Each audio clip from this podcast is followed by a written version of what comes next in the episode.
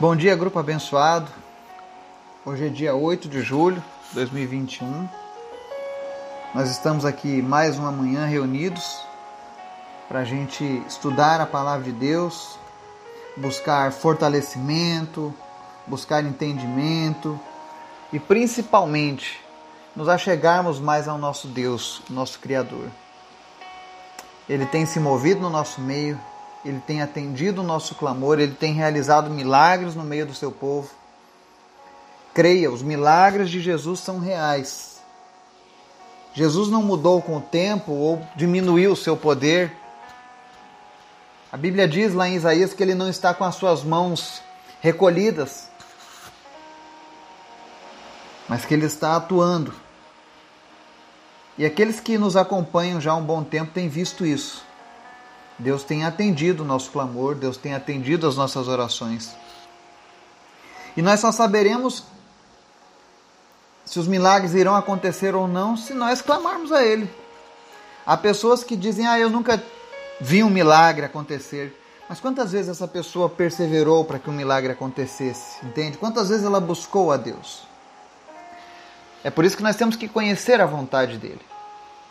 Hoje nós vamos finalizar a leitura do capítulo 3 de Colossenses, nos versículos finais. Lembrando que Colossenses 3 trata de praticamente todas as áreas da vida do cristão. E hoje ela vai tratar especialmente do relacionamento do matrimônio, do relacionamento pais e filhos e do relacionamento servos e senhores. Então fique ligado no nosso estudo, vai ser muito interessante. Quero agradecer a Deus, desde já, por tudo isso que Ele tem feito na vida das pessoas. Tudo é Deus. Eu sou apenas um mero instrumento que está andando junto com vocês nessa caminhada, rumo ao céu. Tudo aquilo que Deus tem feito, nada é mérito do Eduardo, tá? É mérito de Jesus. Ele morreu na cruz. Ele pagou o preço. Amém? E é mediante a fé que nós conquistamos as nossas vitórias no Senhor. O meu, a minha função aqui é auxiliar você a pôr a sua fé em ação. Amém? Vamos orar?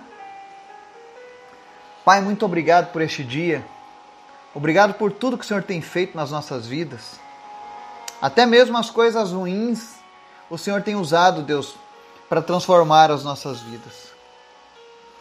Nós te pedimos nesta manhã que o Senhor venha nos dar entendimento das tuas coisas, da tua forma de agir. Que nós venhamos sempre a lembrar que tudo que o Senhor faz é com amor. Que nós possamos compreender o teu amor, experimentar este amor e passar ele adiante, Pai. Eu te agradeço por cada pessoa que nos ouve, pelas pessoas do nosso grupo, aonde quer que essa mensagem chegue, que ela possa trazer esperança, que ela possa trazer renovação, que ela possa trazer certeza de salvação no coração de quem a ouve. Obrigado, Jesus, por tudo. Tu és maravilhoso, tu és tremendo. Não existem palavras na nossa gramática que consigam expressar tudo aquilo que o Senhor é, de tão bom que o Senhor é. Obrigado, obrigado, obrigado. Nessa manhã eu quero te apresentar, Deus, as famílias que nos ouvem, os nossos ouvintes. Visita cada uma deles agora. Em especial, Senhor, vai suprindo todas as necessidades. Não importa qual seja a área, Tu és um Deus poderoso que pode todas as coisas. Visita, Deus, os nossos pedidos lá da nossa lista de oração, cada pessoa, cada uma daquelas enfermidades, Senhor. Tu tens o poder de retirar a enfermidade, de curar essas pessoas por completo. Eu peço agora, em nome de Jesus, pela vida daqueles que lutam contra a Covid-19. Obrigado, Jesus, porque o Senhor tem revertido quadros que eram diagnosticados como morte certa. Mas eu sei, Deus, que tu podes fazer muito mais do que aquilo que pedimos ou pensamos. Tu não és um Deus limitado, mas tu tens o poder em tuas mãos. Visita agora, Deus, todos aqueles que estão entubados, internados, que estão sofrendo por sequelas pós-Covid. Não importa que sejam curados nessa manhã em nome de Jesus. Aqueles que estão com alguma falência de algum órgão, que esses órgãos agora voltem a viver em nome de Jesus, voltem a responder, voltem a funcionar da maneira com a qual eles foram criados. Eu te apresento em especial a vida da Elisete Rodrigues, do Luciandro, e eu oro agora em nome de Jesus, Deus, que toda infecção que tenha acometido a vida do Luciandro cesse agora em nome de Jesus. Nós ordenamos agora ao organismo do Luciandro que combata essa infecção. Que ele seja fortalecido de maneira sobrenatural agora, Pai. E em nome de Jesus, nós repreendemos todo espírito de morte. Nós repreendemos, ó Deus, toda a letalidade da Covid-19 contra a vida do Luciano, da Elisete e da Suelen. Te apresento também a vida do Diego Assunção. E pedimos em nome de Jesus que a Covid deixe ele agora. E que eles sejam restaurados. Cada um deles sejam restaurados agora para a honra e glória do Senhor Jesus. Cura essas pessoas, Pai. É o que nós te pedimos. Que ninguém de nós venha ser perdido por conta da Covid-19. Alcança, Deus, as UTIs, os ambulatórios agora pela nossa nação, pelas nações que ouvem essa mensagem. São 25 nações, Pai.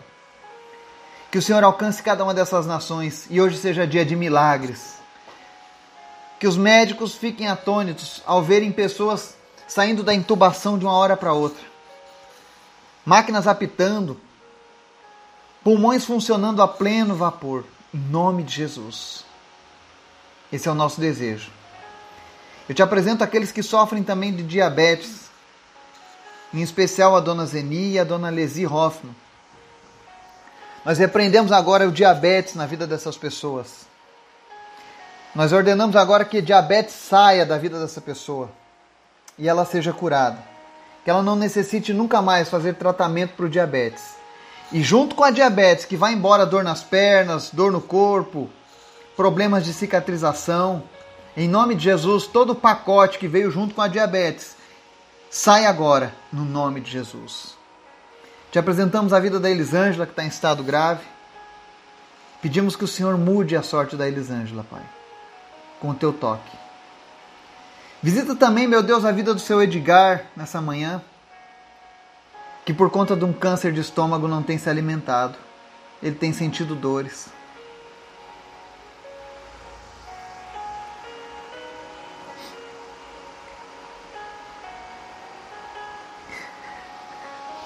Tem misericórdia, Pai. Tem misericórdia. Tem misericórdia de todos aqueles que estão sofrendo com câncer agora. Quem não consegue se alimentar, quem não pode sentir o prazer, Deus, de, de fazer algo tão simples, tão comum, que é se alimentar. Senhor, em nome de Jesus, tem misericórdia daqueles que lutam contra o câncer. E visita o seu Edgar agora, Jesus. E tira agora, em nome de Jesus, toda a dor que ele tem sentido no estômago quando ele se alimenta. Nós ordenamos agora, Deus, em nome de Jesus, câncer saia do estômago do seu Edgar. Toda raiz de câncer desapareça agora. Não é esse o teu lugar. Em nome de Jesus, todo aquele que está sofrendo de câncer agora seja curado. Toda raiz de câncer desapareça, caroços sumam, tumores sequem agora em nome de Jesus. E aquilo que você não podia fazer antes por causa do teu câncer, em nome de Jesus, você voltará a fazer agora. Se era um problema de articulação, você não conseguia mover o teu braço, se era um problema de não conseguir se alimentar, se era um problema respiratório, em nome de Jesus, seja curado de todos esses sintomas agora. Eu apresento também a vida do Otávio e peço em nome de Jesus que o Senhor esteja visitando ele agora e curando, recuperando agora, Deus, tudo aquilo que foi destruído no acidente. Que ele volte a ser como era antes 100%. 100% curado, 100% restaurado, Pai. Senhor, em nome de Jesus, restaura a saúde dele. Restaura por completo. Porque tu és um Deus poderoso, Pai. Tu é um Deus que pode todas as coisas. Visita também o Rodrigo Dolanello, que ainda sofre sequelas de um acidente de muitos anos atrás. Em nome de Jesus, nós oramos agora para que a audição e a visão dele retornem. Toda a parte que foi debilitada com aquele acidente seja sarada em nome de Jesus. Te apresento também o Alcino Staroski com problema de coluna e todos os demais que sofrem de coluna, nós damos ordem agora. Coluna endireitem agora. Todas as colunas sejam endireitadas agora. Você que está ouvindo a mensagem, sua coluna começa agora a ser endireitada em nome de Jesus juntas, ligamentos, musculatura voltem para o devido lugar e onde você tinha dor não tenha mais. E você possa fazer aquilo que não podia fazer antes. Eu oro pela vida do seu Natalino, pela vida da Andresa Staroski, da Rosilei, da Sueli da Silva, que tem sofrido de depressão. Nós repreendemos agora todo espírito de depressão na vida de vocês. Que vocês sejam sarados, sejam curados dessa depressão. E no lugar da depressão, que vocês recebam a alegria do Senhor. Não importa se a origem dessa depressão era física ou espiritual, se não tem serotonina, não importa. O nosso Deus é um Deus poderoso. E nós cancelamos agora todo efeito de depressão sobre a tua vida. Eu oro também para aqueles que sofrem problemas de saúde, problemas de dor, até nem que seja uma dor nos dentes, seja curado nessa manhã em nome de Jesus. Eu oro pela Gabriela Ceruti e peço, Deus, traz a tua cura sobre a vida dela. Repreende toda enfermidade. Restaura também a audição da dona Marta. Em nome de Jesus. Deus, nós apresentamos essas pessoas porque nós cremos que todo o poder está em ti. Faz o teu milagre, Jesus. Opera os teus sinais. A tua palavra diz que os sinais seguirão aos que creem. Nós cremos e nós veremos os teus sinais. Te apresento, Deus, também a vida de cada pessoa que sofreu um acidente. Em especial, Senhor, o menino Victor. Ele tem apenas 11 anos, a idade do meu filho, Senhor. E em nome de Jesus eu peço, Deus, visita as crianças desse grupo. Todos os pedidos de oração por crianças, Senhor, a tua palavra diz que deles é o reino dos céus. Opera, Senhor Jesus, a tua cura agora na vida dessa criança. E em nome de Jesus, não importa qual seja o diagnóstico que foi dado para ele, Senhor. A tua palavra diz que a tua vontade é boa, perfeita e agradável. Seja feita a tua vontade na vida dessa criança. Que ele possa ter ainda muitos anos de vida com saúde. Visita o Miguel Tristes também, Pai. Nós queremos ver essas crianças restauradas por completo em nome de Jesus. Também te pedimos nessa manhã, Deus, fala conosco através da tua palavra.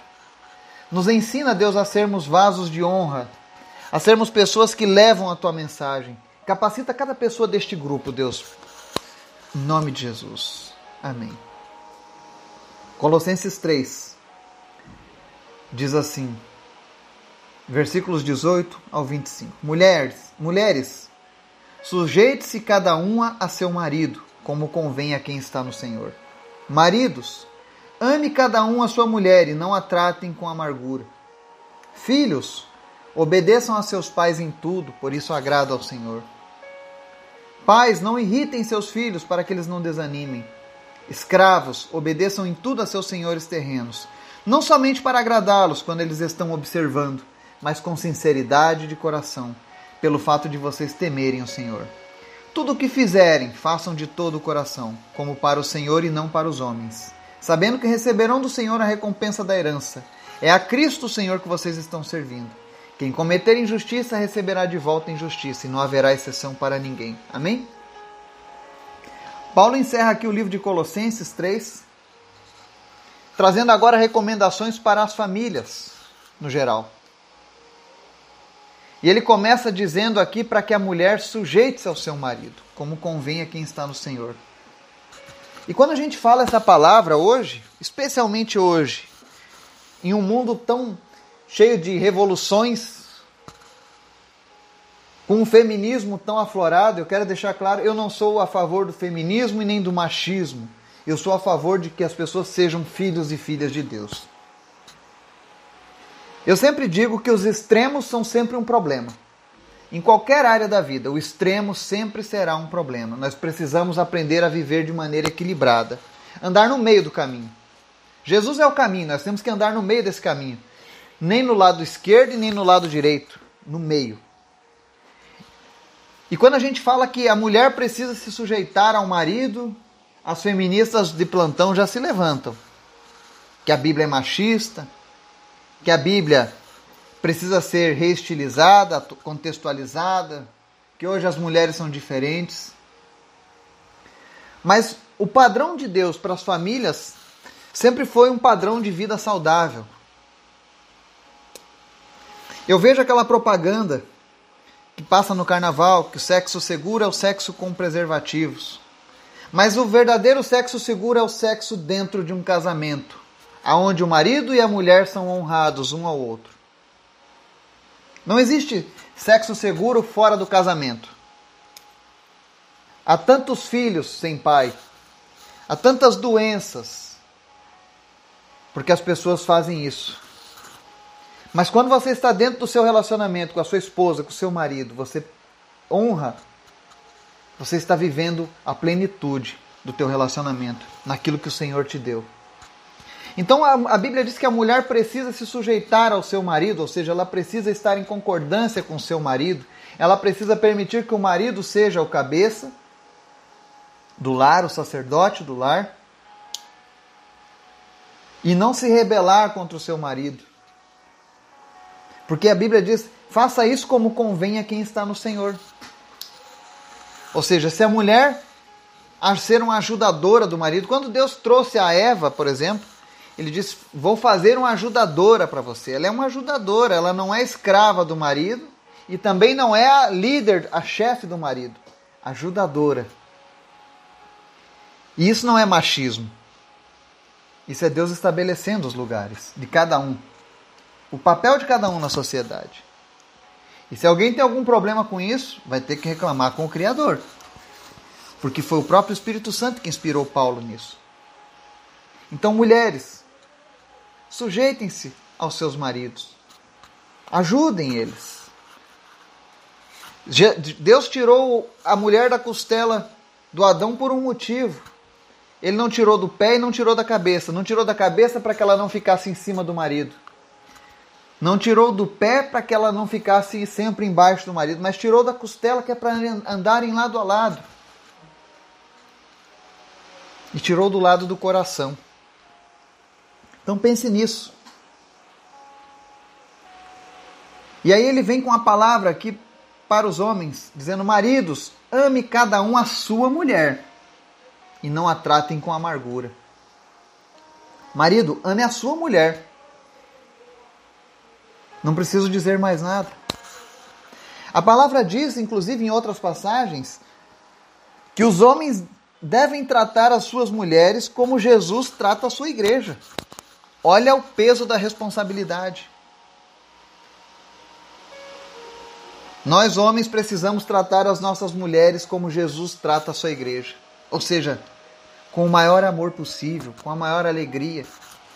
E quantas vezes a gente falha nisso? Eu falho muito nisso.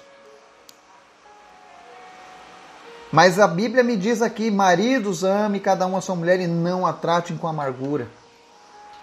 Afinal, as nossas mulheres são nossas ajudadoras. O que seria de mim sem a minha esposa? A minha esposa me ajuda em tudo, me auxilia em tudo. Ela complementa aquilo que eu não tenho sabedoria, ela tem. E é por isso que eu preciso amar a minha mulher e tratar ela sem amargura. Porque é Deus quem está me dizendo que eu preciso fazer isso. E como um bom filho de Deus, eu preciso cumprir isso. E aí ela, a palavra segue agora para o restante da família, dizendo: Filhos, obedeçam seus pais em tudo, pois isso agrada ao Senhor. Se, o seu, se você quer filho, não importa a idade, quer ser um bom servo de Deus, quer agradar a Deus, obedeça os seus pais em tudo. Quando a Bíblia fala em tudo, em tudo aquilo que é dentro da estrutura de Deus. Se teu pai for um assassino e disser, filho, quero que você saia para matar comigo, não obedeça, porque isso foge aos princípios divinos. Mas dentro daquilo que está nos princípios da palavra de Deus, obedeça a seus pais em tudo. Respeite-os. Respeite as diferenças de gerações. E eu sempre digo isso para os meus filhos, que nós pais sabemos o que é melhor para vocês, porque tem algumas coisas que não mudaram com o passar dos anos. O que era errado continua sendo errado. As armadilhas estão aí. Mas graças a Deus o Senhor ele me, me presenteou com filhos excelentes. E eu sei que a responsabilidade dos meus filhos para serem melhores ou piores dependem de mim necessariamente nessa etapa. Porque no verso 21 diz assim: Pais, não irritem seus filhos para que eles não desanimem. E ultimamente lá em casa, por exemplo, eu tenho falado muito sobre isso com a minha esposa, conversado com o meu pastor. O quão difícil é criar os filhos. Tendo que algumas vezes a gente repreender, tendo que algumas vezes a gente proibir, mas sem deixar com que isso desanime eles, sem deixar com que isso irrite os nossos filhos. Tudo que a gente faz é para o bem, mas às vezes a gente não tem sabedoria em como transmitir isso. Então, pais, não irritem os seus filhos. Eles vão obedecer. Porque nós não podemos desanimar os nossos filhos. Às vezes a gente vê um histórico: pais que servem a Deus e filhos que estão desviados. Por que será? porque os pais não souberam transmitir com sabedoria a fé que eles receberam do Senhor. E nós precisamos policiar isso. Proibir aquilo que Deus proíbe. Permitir aquilo que Deus permite. É simples. E aí ele vem aqui no verso 22 uma palavra: escravos, obedeçam em tudo a seus senhores terrenos, não somente para agradá-los, quando eles estão observando, mas com sinceridade de coração, pelo fato de vocês temerem o Senhor. Esse termo escravos aqui, ele diz respeito no grego não somente ao escravo, mas ao trabalhador em si. Existem pessoas cristãs que quando estão na frente do patrão na empresa, fazem tudo certinho, mas quando estão sem ninguém olhando por perto, fazem de qualquer maneira. E aquele que teme ao Senhor, não importa se está na frente ou se está longe, faça o melhor que você puder. Há muitos anos atrás eu dei uma palavra numa indústria de calçados lá no Ceará. A que fabrica aqueles calçados da marca Oakley, né? É uma empresa muito grande, era uma empresa com 5 mil funcionários e eu fui chamado, convidado para trazer uma palavra. Eles estavam passando por um momento difícil na empresa. E aí reuniram os representantes dos, dos funcionários, os chefes de cada setor, e eu confesso que eu fiquei intimidado com aquilo ali. Eu estava diante de grandes empresários, e eu não havia preparado nada. Foi uma coisa de última hora. E eu falei: Senhor, me dá uma palavra. E aí eu me lembrei de uma história de um cara que era construtor. E ele tinha um funcionário de muitos anos, 40 anos, aquele funcionário acompanhando. E aí aquele funcionário estava desesperado para receber a sua aposentadoria, para sair para aposentadoria. Mas o patrão falou: Olha, eu sei que tu já está em tempo de aposentar, mas eu queria que tu fizesse um último serviço. Eu tenho essa última casa para ser construída. E aí ele, pá, mas eu queria me aposentar. O patrão, mas por favor, faça só mais esse pedido.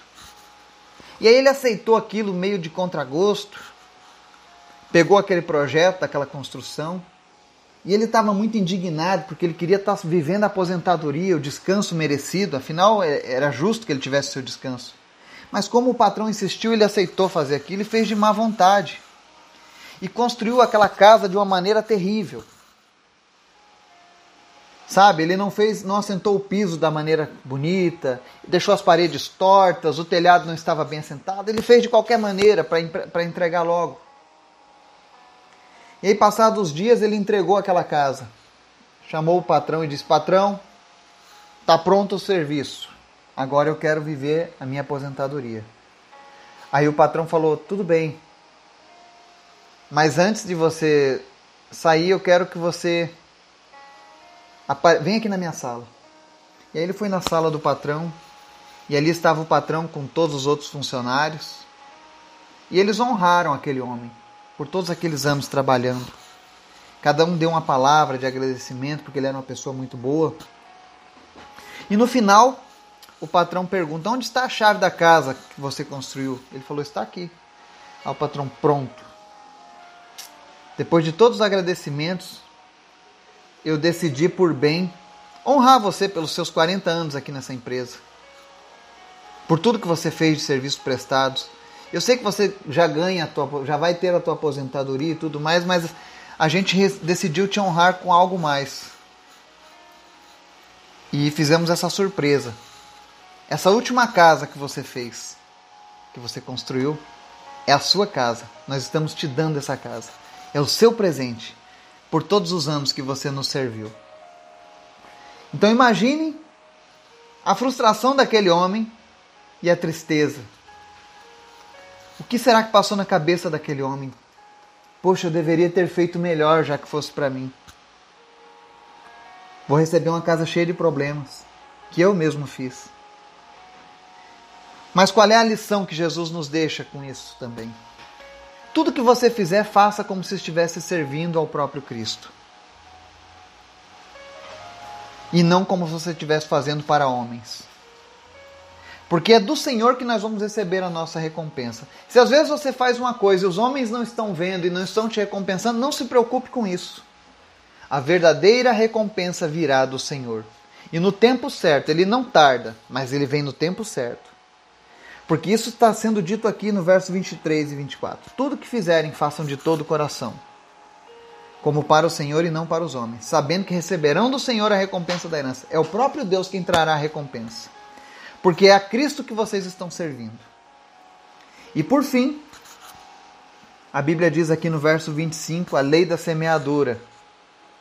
Quem cometer injustiça receberá de volta injustiça e não haverá exceção para ninguém. Seja você um servo de Deus ou não, todo aquele que cometer injustiça receberá de volta a paga. Porque Deus não se deixa escarnecer, ele é justo. Aquilo que você semear, você vai colher. Se você semeia injustiça, receberá injustiça. Se você semeia justiça, receberá justiça em seu favor. Isso é uma lei universal que Deus estabeleceu. Que nós possamos ser edificados com esse estudo de Colossenses capítulo 3. Que a palavra tenha falado ao teu coração. Que famílias possam fazer uma reflexão hoje nos seus relacionamentos. Porque o que o Senhor deseja para mim e para você são relacionamentos saudáveis, sadios. Que Deus possa nos abençoar e que Ele possa realizar milagres nesse dia, em nome de Jesus. Amém.